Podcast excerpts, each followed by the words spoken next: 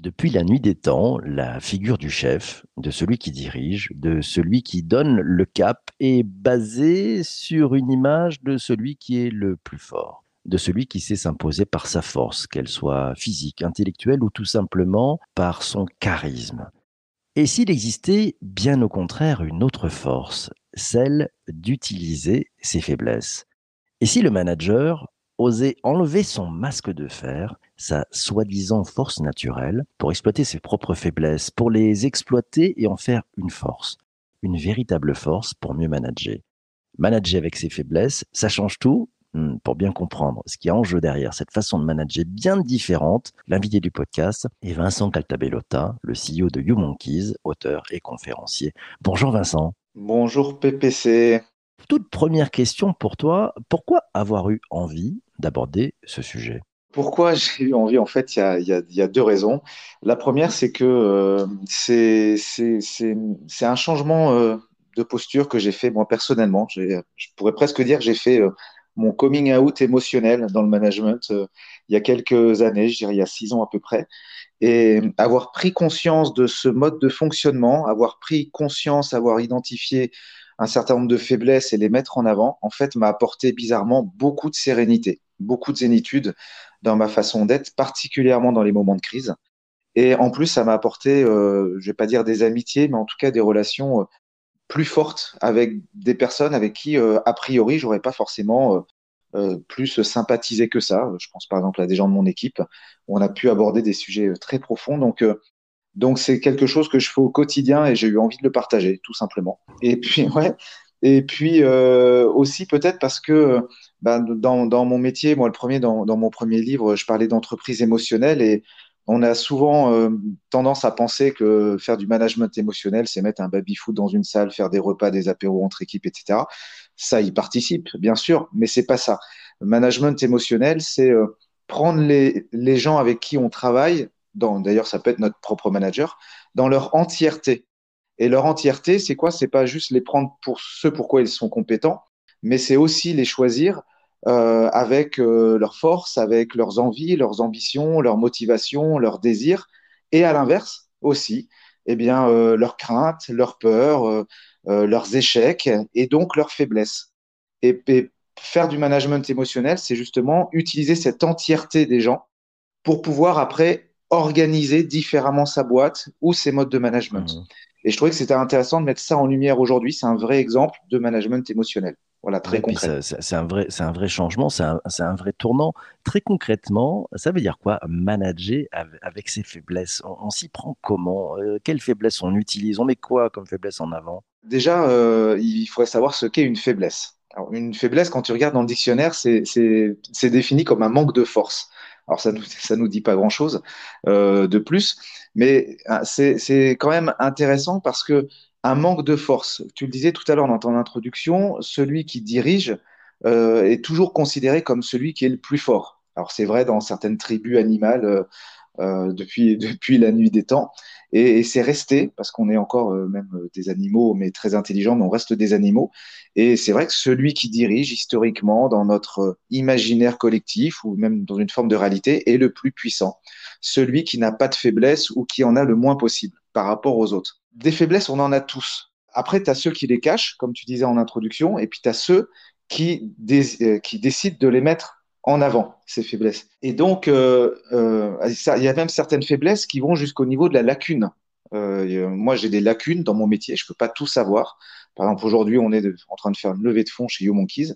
On, il, y a, huit mois de ça, je ne connaissais absolument rien au concept de la levée de fonds, les mots, les, les manières de parler, les arguments, etc. J'avais une vraie lacune. Aujourd'hui, c'est plus une lacune, c'est une faiblesse. Mais déjà parce que j'ai admis que c'était une lacune et qu'il fallait que je la travaille, mais aussi parce que j'ai réussi à m'entourer de personnes qui venaient compléter cette faiblesse. Et, même des personnes de mon équipe où j'ai dû avouer que je n'avançais pas comme je voulais avancer parce que j'étais pas bon dans le domaine. Et puis après, donc, il faut savoir les avouer, ces faiblesses.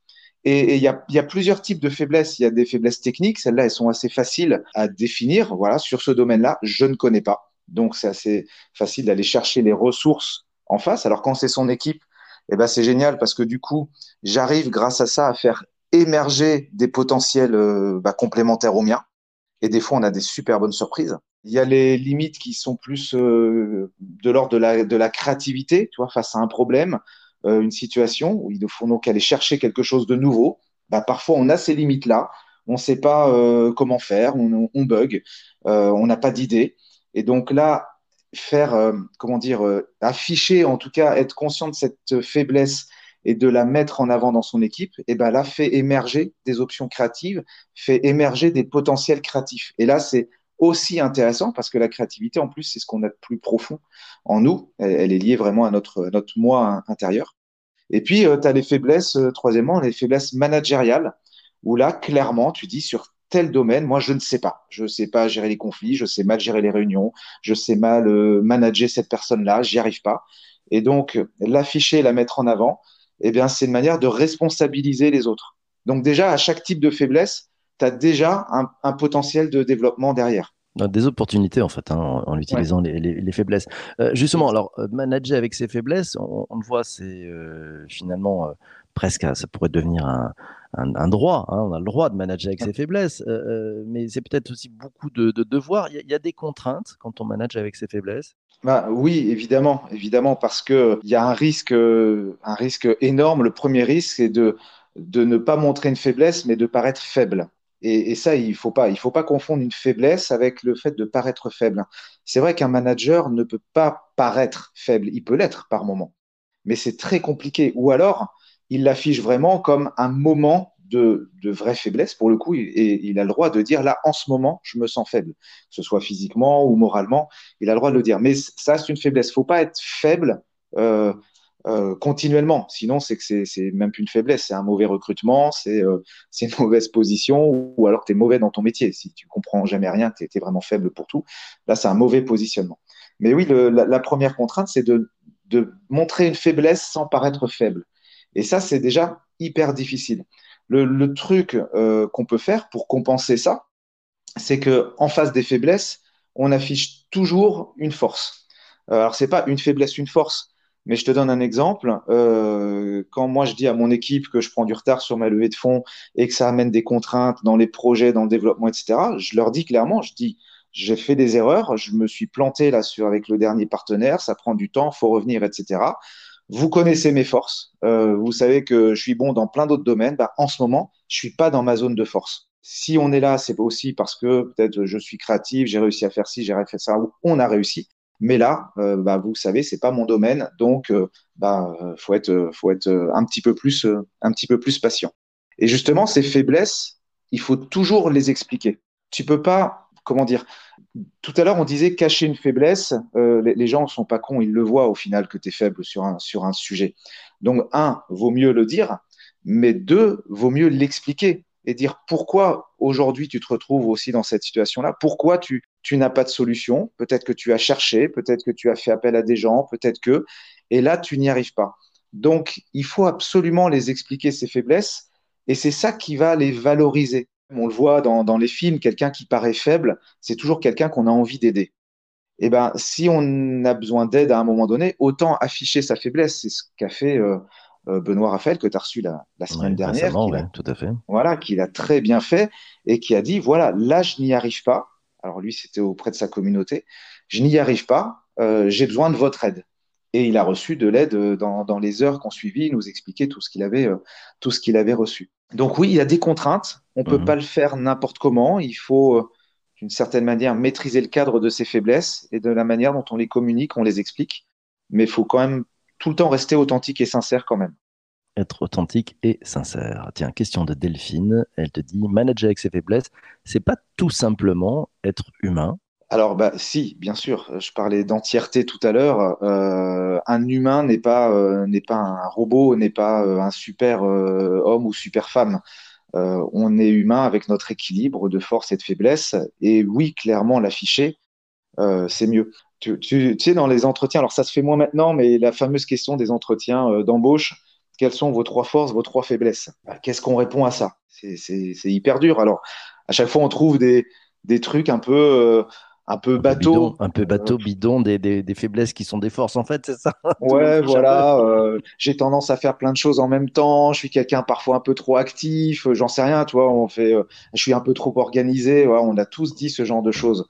Mmh. Bah, moi, alors, j'en fais plus forcément des entretiens, mais quand on, quand on, enfin, j'en fais indirectement, tu vois, dans une levée de fonds, on fait aussi des entretiens. Mais je préfère directement afficher mes faiblesses. Au moins, il n'y a pas de surprise. Par contre, quand j'affiche cette faiblesse-là, je l'affiche toujours avec une compensation derrière. Mmh. Voilà. Et oui, euh, c'est justement montrer une forme d'humanité, clairement. Jean-Emmanuel te demande comment les équipes perçoivent-elles l'aveu de faiblesse? Il y a-t-il euh, une acculturation à mettre en place? Comment ils perçoivent? Ça dépend de la faiblesse. Moi, je sais que, alors, je ne suis pas en train de pleurer toutes les semaines, hein, ce n'est pas la question du tout. Il faut, euh, comme je disais tout à l'heure, maîtriser le cadre de tes faiblesses. Quand une faiblesse est avouée expliquer et qu'on dit qu'on cherche des solutions et qu'on a besoin des autres pour la trouver, je connais pas de cas dans lequel ça n'a pas marché. Il peut y en avoir, hein, peut-être une mauvaise explication, quelqu'un qui se fait rejeter complètement, qui a fait des, trucs pas bien avant et, et qui se fait jeter. Euh, oui, peut-être ça peut arriver. Mais c'est toujours très bien vu à partir du moment où tu le transformes en envie d'agir mieux, d'agir différemment. L'autre chose, c'est que ta faiblesse peut servir à faire grandir les autres. Quand tu dis à quelqu'un, j'y arrive pas et j'ai besoin de toi, bah, la personne, forcément, elle va se sentir valorisée et elle peut apprendre des choses. Et je vois, je vois pas comment une personne peut rejeter le fait de, vouloir apprendre, de vouloir grandir, si encore une fois l'entente est bonne et, que c'est bien fait. Donc ça, c'est vraiment un vrai levier managérial. Et quand, par contre, euh, ça concerne eux-mêmes, c'est-à-dire que ton management, tu l'appliques aussi aux autres, c'est-à-dire que les autres ont le droit de donner leurs faiblesses, Là, c'est un petit peu plus dur parce que on est dans un monde dans lequel on n'a pas appris à montrer ses faiblesses. Il faut paraître fort dans le monde du travail, euh, toujours. Euh, on te demandera toujours comment tu vas faire pour y arriver. On va jamais te dire euh, quels sont les risques que tu n'y arrives pas et, pourquoi tu ne vas pas y arriver. et donc, il faut mettre en place cette culture. Et moi, je la mets en place. alors, j'attends pas que les gens me donnent leurs faiblesses. Par contre, je leur mmh. pose clairement la question. Mmh, je, leur pose ce type de questions. Qu'est-ce qui fait que tu ne vas pas y arriver? Là, en ce moment, je te sens pas bien. Là, en ce moment, je te sens pas à fond. Euh, qu'est-ce qui se passe? Raconte-moi. Mmh. Et là, on trouve des faiblesses. Alors tiens, je rebondis sur les, commentaires, euh, celui d'Isabelle qui dit c'est rassérénant, d'autant que l'indulgence est souvent demandée pour les équipes et pas pour le manager.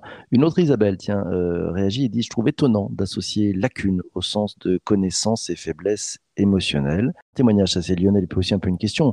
Dans une structure multi-manager, le manager qui manage avec ses faiblesses est encore curieusement considéré par ses pairs qui ne manage que par la force. Qu'est-ce que tu penses de ça justement euh, Ça, ça permet de sortir du lot par rapport aux autres managers ou ça nous met en, difficulté de, manager avec nos faiblesses? Je ne pense pas que ça puisse nous mettre en difficulté. Euh, en tout cas, comme je disais tout à l'heure, quand c'est bien fait, j'ai pas de d'expérience euh, où ça m'a complètement planté, bien au contraire.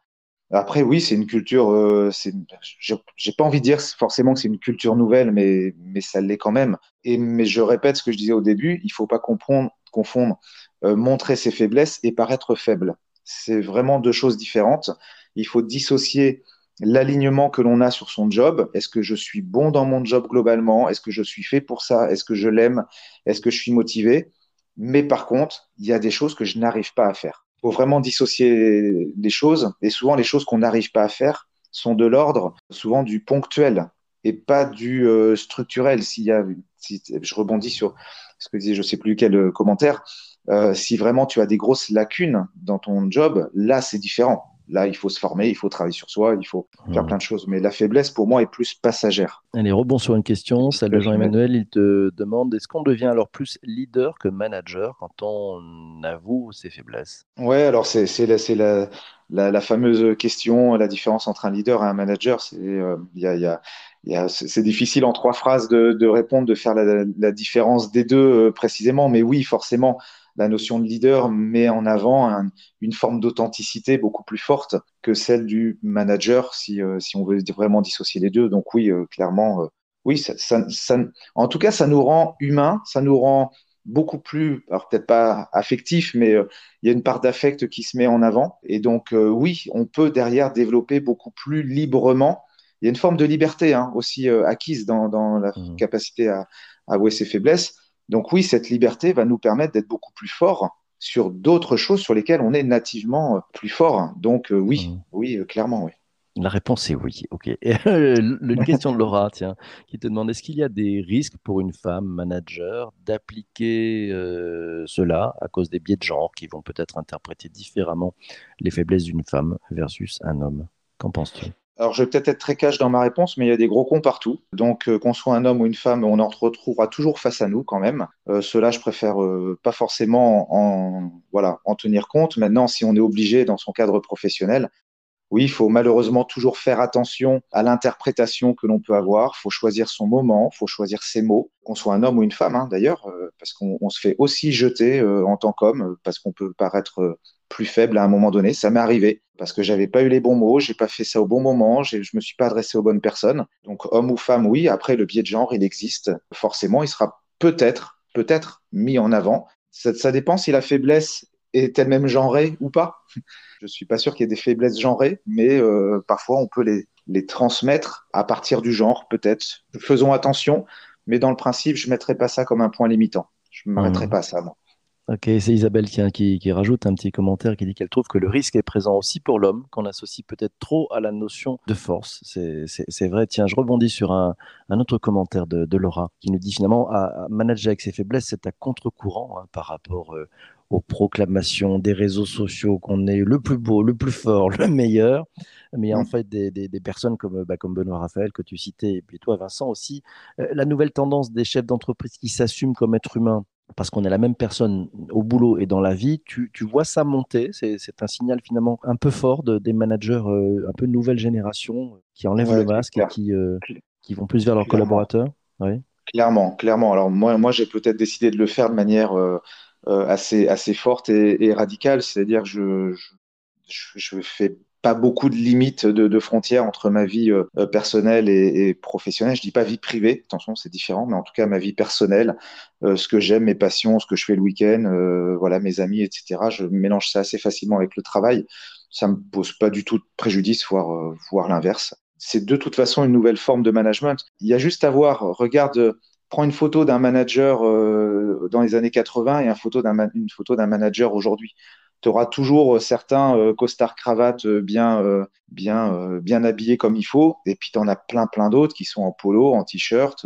c'est aussi une manière d'être authentique et de, se montrer soi-même, tel qu'on est dans la vraie vie. Donc, oui, oui, l'entreprise est faite d'humains. Donc, si tu caches la moitié des humains qui, qui est dans chacun de nous, tu caches la moitié des potentiels, clairement. Je voudrais que tu rebondisses. Il y a, il y a un propos de, Baptiste qui nous dit bon, est-ce qu'on a déjà parlé d'autorité versus légitimité? C'est vrai que c'est souvent, on se dit bah tiens, il y a un peu ces deux facettes, euh, des gens qui ont la légitimité dans leur poste et puis d'autres qui, c'est bon, c'est une notion d'autorité. Manager avec sa faiblesse, ça se, ça se glisse comment là-dedans? C'est un truc qui est en train de tout faire voler en éclats ou au contraire, ça va s'adapter à, à, ces façons euh, autorité, légitimité? Alors, c'est hyper, hyper intéressant. Je vais donner un, un exemple, alors qui n'est pas directement dans le monde du management, mais, mais qui va bien illustrer. Je, donne des cours dans, une, dans, différentes écoles et universités, et il se trouve que, euh, voilà, moi, j'ai des passions, je fais de la musique, je fais des concerts, je suis, je suis musicien, je joue aussi dans, dans, dans des bars, dans des endroits, euh, euh, voilà, où il y a beaucoup de jeunes qui traînent, et j'ai souvent rencontré des étudiants à moi dans les endroits où je pouvais être parfois même à des heures avancées de la nuit quand tu finis de jouer avec des amis, donc dans un environnement pas du tout professionnel, en tout cas tel que, tel que je le vivais aujourd'hui. Il y a une période où j'ai complètement arrêté parce que je me disais, ça, ça craint, entre guillemets, si je rencontre des étudiants euh, euh, là le soir euh, avec des amis et, et, une pinte de bière à la main. Un jour, j'ai complètement, ça, faisait partie peut-être de, de, mon coming out émotionnel. Je me suis dit, écoute, c'est pas grave, ça c'est moi, c'est ma vie, et, et on verra ce que ça donne. On verra ce que ça donne. Eh bien, je me suis retrouvé parfois dans des situations un petit peu un petit peu ambigu avec euh, des situations très festives où je retrouvais le lendemain matin à 9h mes étudiants en cours. Je n'ai jamais eu une seule remarque, je n'ai jamais eu aucun problème d'autorité derrière, mais vraiment aucun. Et ça, je l'applique à mon, à, mon job aussi. Il faut vraiment faire la différence entre ce que tu peux euh, véhiculer de ta vie personnelle et l'autorité ou ta légitimité en tant que professionnel. C'est vraiment deux choses différentes. Tu peux tutoyer quelqu'un, tu peux boire un verre avec lui le soir en boîte, parler de tout, de ta vie, de, de je ne sais quoi. Le lendemain matin, quand tu es en réunion, il faut bosser et il faut faire la part des choses. Et c'est à nous de faire cette part des choses. Peut-être même en, faisant rien, j'allais dire. Mhm. Tu dissocies. Tu es en réunion et, le soir, euh, la veille, tu peux dire, euh, voilà, bah, c'était sympa, allez, maintenant on bosse. Et t'en parles plus. Et naturellement, les gens vont revenir focuser et ils vont se dire naturellement de toi, bah, en fait, c'est quelqu'un, il fait la part des choses. Il y a le perso, il y a le pro. Dans sa vie, il est comme ça, mais pro, voilà ce qu'on gagne. Tu, tu réponds au commentaire d'Olivier hein, qui nous dit quand on manage avec transparence, bienveillance, respect, authenticité, il y a aussi cette porosité entre la vie perso et la vie pro. Tu, viens de nous donner euh, des éléments de réponse. Donc, en fait, c'est quoi? C'est une question, finalement, et ça sera ma dernière question avant qu'on se quitte, parce que je vois l'heure qui tourne et c'est toujours un bonheur d'être avec toi. C'est une question, finalement, d'engagement personnel, de, capacité à, se dire, bah, allez, je suis comme je suis, avec mes forces et mes faiblesses, et prenez-moi comme je suis, et c'est ça qui fait ma, ma grande qualité.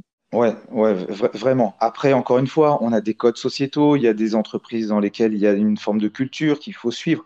On ne peut pas être complètement alternatif ou marginalisé. Bien sûr, évidemment qu'il faut rester dans un genre de moule, mais par contre, appliquer ce mode de fonctionnement, c'est vraiment gagner de la liberté. Moi, c'est comme ça que je le vois. J'ai ma liberté, la liberté peut se payer parfois, mais ce que j'ai gagné en liberté sera toujours plus fort que les deux, trois moments que j'ai perdus en étant comme ça. Ça sera le mot de la fin, gagner en liberté. Bravo, merci beaucoup Vincent. C'était un bonheur. On a, on a vraiment appris beaucoup de choses ce matin. Génial. Mille merci aussi à toi d'avoir écouté cet épisode du podcast jusqu'ici. Formidable. Ça veut dire que tu, tu vas à fond, à fond des épisodes et ça fait un bien fou. N'hésite pas à nous mettre un, petit commentaire sur Apple Podcast. Ça fait un bien fou. À l'algorithme aussi et ça permet de faire connaître ce, podcast. Tu y vas, tu mets 5 étoiles, un commentaire. Si tu es sur Apple, c'est juste du bonheur. Et puis, on se donne rendez-vous demain, demain matin, demain matin à, 7h30 pour ceux, qui seront en direct. On sera sur LinkedIn, bien évidemment. C'est le débrief de la rédac. Je serai accompagné d'Alice et de, et de Et on va faire un, petit récap sur tout ce qui s'est passé cette semaine, ce ce qu'on a appris. Toi aussi, tu viens, tu nous dis ce que tu as appris, ce que ça t'a permis de, de comprendre, voilà, les, choses tu te dis, tiens, c'est marrant, j'ai progressé là-dessus, j'ai appris ça, ou voilà les fils rouges que je vois dans tous les invités de la semaine. Et puis on parlera bien évidemment du programme de la semaine prochaine. Il est très très riche, je dis rien, on en parle demain matin. Bisous à tous, portez-vous bien et surtout, ne lâchez rien. Ciao, ciao, ciao.